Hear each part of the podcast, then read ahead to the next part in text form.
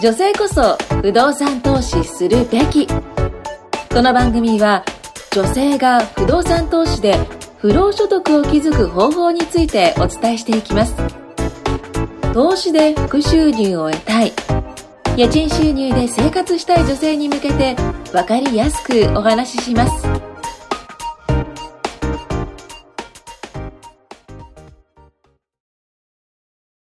こんにちは。今日も始まりました。女性こそ不動産投資すべきという番組。私、金子圭ともです。あ、よろしくお願いします。お願いします。前回の続きで、あの、今日も同じメンバーで、あの、ちょっと不動産の話ちょっと触れていきたいんですけど、前回ちょっと私個人の強い思いで、まあ、1回分をほぼ喋り倒したんですけど、はい、今回はもうちょっとメンバーと一緒にあの話していきたいと思っています。はい。はい、今回のテーマはなんですけど、えー、と不動産投資で最初のきっかけを与えてくれた先輩大家は誰ですかっていうテーマで、んについてちょっと皆さんの記憶の中で自分の不動産投資の一番最初の第一歩をうん。背中を押してくれた先輩のうん。物語をちょっと聞いていきたいと思います。うんまずはあの小倉さんから。僕が言うの？僕はですね、えーっと、最初のきっかけを与えてくれた先輩大家さん。あーでも、あれですね、地元の先輩ですね。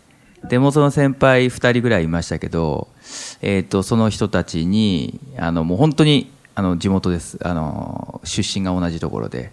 で、その先輩方に、まあ、影響を受けた感じですね。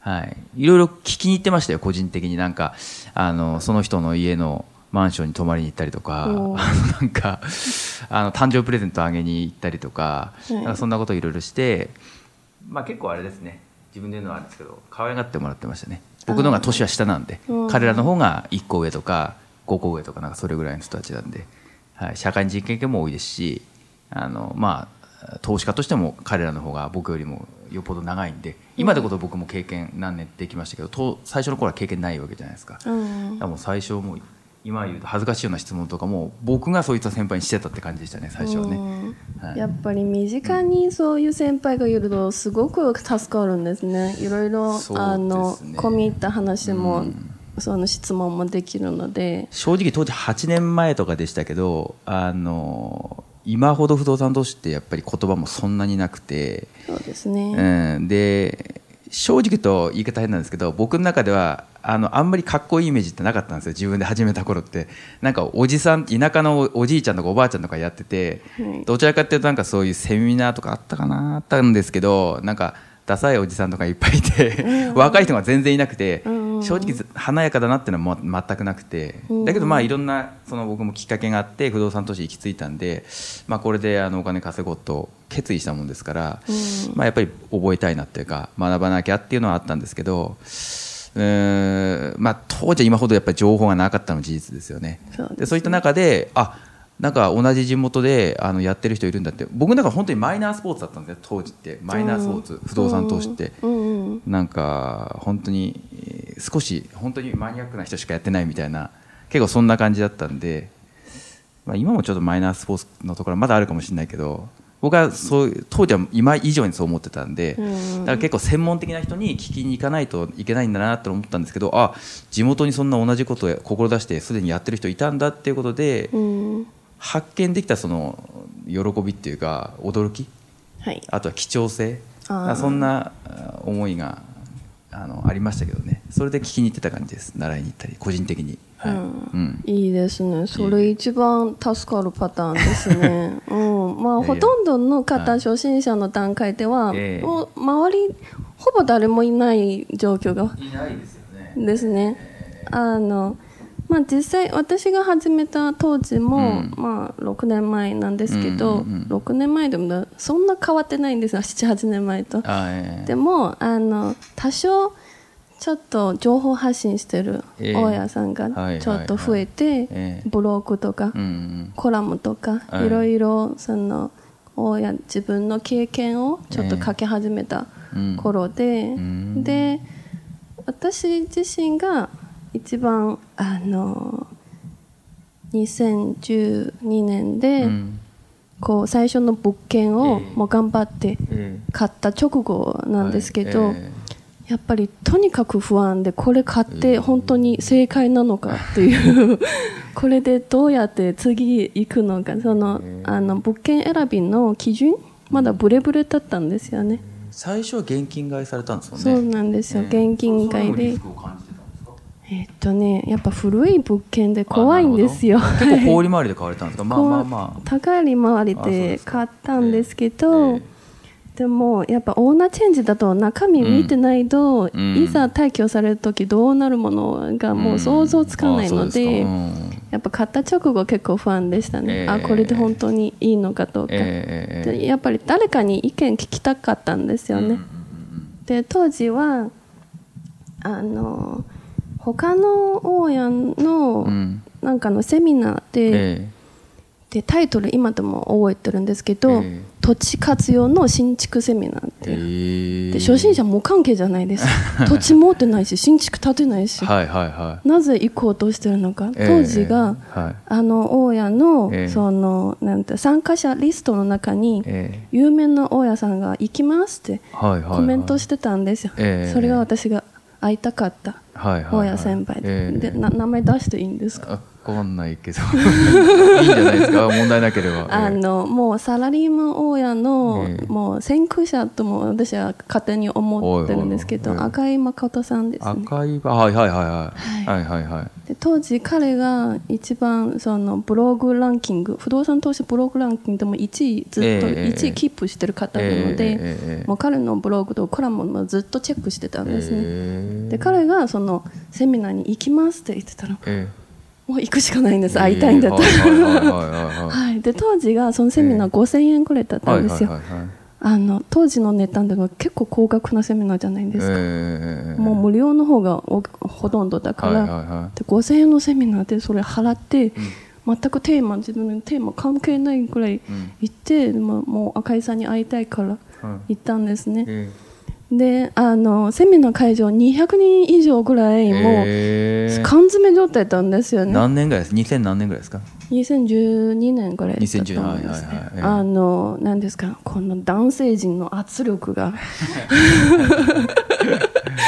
もうあの年もやっぱりあの土地活用というテーマだえとえ地主さんが多いんですよ。だからええ。おじいちゃんも多いんですえしえ普通の投資家さんもまあええ。混ざってて女性が少なかったんですよね。でも、まあ、まあまあ何人かいたぐらいで、ええで聞いてみたら全国ええ各地から、ええあの会場に駆けつけて、このセミナーぜひ聞きたいみたいなええ感じで、ええで私はその200人の中でええ。誰が誰が赤井さんなのか分かんなかったんですよ。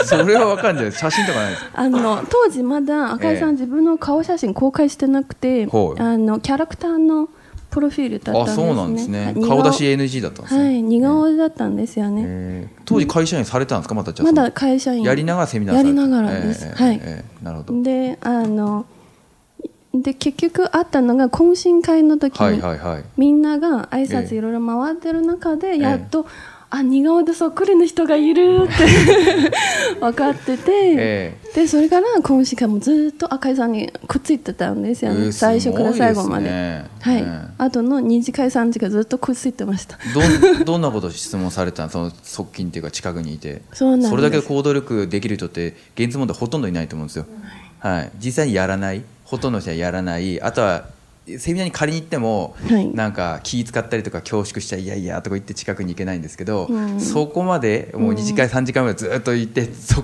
近くにいてっていうのはもうかなりすごいですよねその時点でね、はい。もうやっぱり自分の投資の方針ん。が結構あのちょっと不安を感じてたので、でその区分やっぱ区分に対してはちょっと、ええ。うん、これでいいのかどうか、ええ。結構あの気になってたので、えでその物件のスペックとか、うん。もう買った値段とか、ええ。いろいろ数字的な、ええ。もうもう相談して、ええ。あこれでどう思いますか？って聞いて、えで、まあ、赤井さんはあー最初初心者の段階はもうとにかくに利回り重視で OK ですって、第一段階は,、早く資金回収して、えそれで OK ですえって、で何があっても後から成長していくとだんだん対処法が分かってくるので、ええ。最初はとにかくスタートはん利回り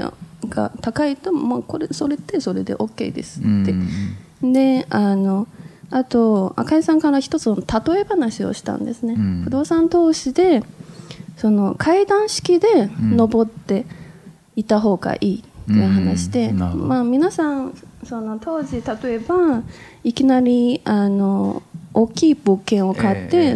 抵当権入れて融資をつける、ええ。まあ、形がええ。ほとんどだったんですけど、えええじゃあ回らなくなったら何かを、まあ、保険として土台があるものなのか、うん。でその土台をまず一つ一つの段階として作ってうん。いて登った方がいい、うん。で例えばもええ。う区分にしても、うん区分の家賃収入は割とその入居者を長く住んでくれれば、ん。もうそれは結構確実なんじゃないですかそうです現金で買ったものなので,、でそれがもう一つ目の段階としてはええ確実なので、うんで当時は他のあのファンドの投資もしてたのでうん。う、んであの分配金という形えもうそれも結構硬いんですよね、はい。利回り割と高い分配金の商品を買ったので。え、うんでそれもそれで一つの土台を作ってたので、うん。他のちょっと空室が出ても、ええ。まあ、怖くないという。う、んでそういう形で登っていくと徐々に規模を拡大していく上に、ええ何があった時にうん。土台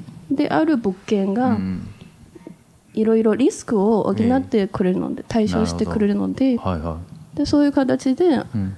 まあ、初心者の私あ区分買ってこれでも正解なんだなって、うまあ、確信がついたんですね、えだからそれからもう結構そそういう方針で物件選定してたので、えはいはい。もう超筋肉質って 言われてたんですけど、え。ーまあ、まあ結果的に遅いんですよね、え。ーあまりにも階段階段だけで、本当はエスカレーターの方が良かったかもしれません、はい、え。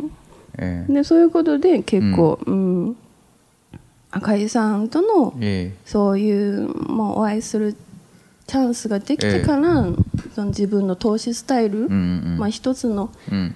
あのなんですかねモデルうん。として、うん。まあ、見てまして、うん。であのなんていうんですかね、まあ、当時はうん。まだほとんど有名な大家あんまり知らない状況だったので、その会場にいらっしゃった有名な大家さんたええち、で結局3次会ぐらいになるとね、ん。左が赤井さんで右があの関西のメガ大家の岡田信之さんですよね、はいはいはいで名刺ちょっと交換してえ裏見たら本出してます。えはいはいはい。で見て。で見た目がすごく若いんですよ。どう見ても同世代で20代で、ええ。本出してますともうもう大物すぎてもう言葉が出ないんですよ、へーでそこあの書いたらその彼の本を買ってええ。見たんですけど、え中の数字がちょっと桁違いの世界で、当時がもうあの本の内容がええ。レベルが高いので、理解できなかったはいんですよ、半分ぐらい読んだらもう頭がパンパンで理解できないね、ええ。当時の数字の計算とか、判断基準とか、やっぱり初心者は初心者のキャパしかないなっていう、ええ。まあ、自覚ええがあって、ええ。金子さんもそんな時代があったんですねそうなんですよはいはい、でそれで、え。まあ、最近私が情報発信し始めえ。て、でその赤井さんのフェイスブックのアカウントを見つけてえ友達申請したんですね、えで最初は承認してくれなかったんですよ。多分6年前1回会っただけじゃ覚えてないんだろうなって。でででも先週ねやっと承認してくれました 思い出されたのかそれとも、あのちゃんとフェイスブックの投稿を見て、なんか、うんうん、なんて認めてくれたのが、ええ。まあ何気にすごく嬉しかったんです、ええ。ちゃんと投稿にも「いいね」を押してくれて。はい。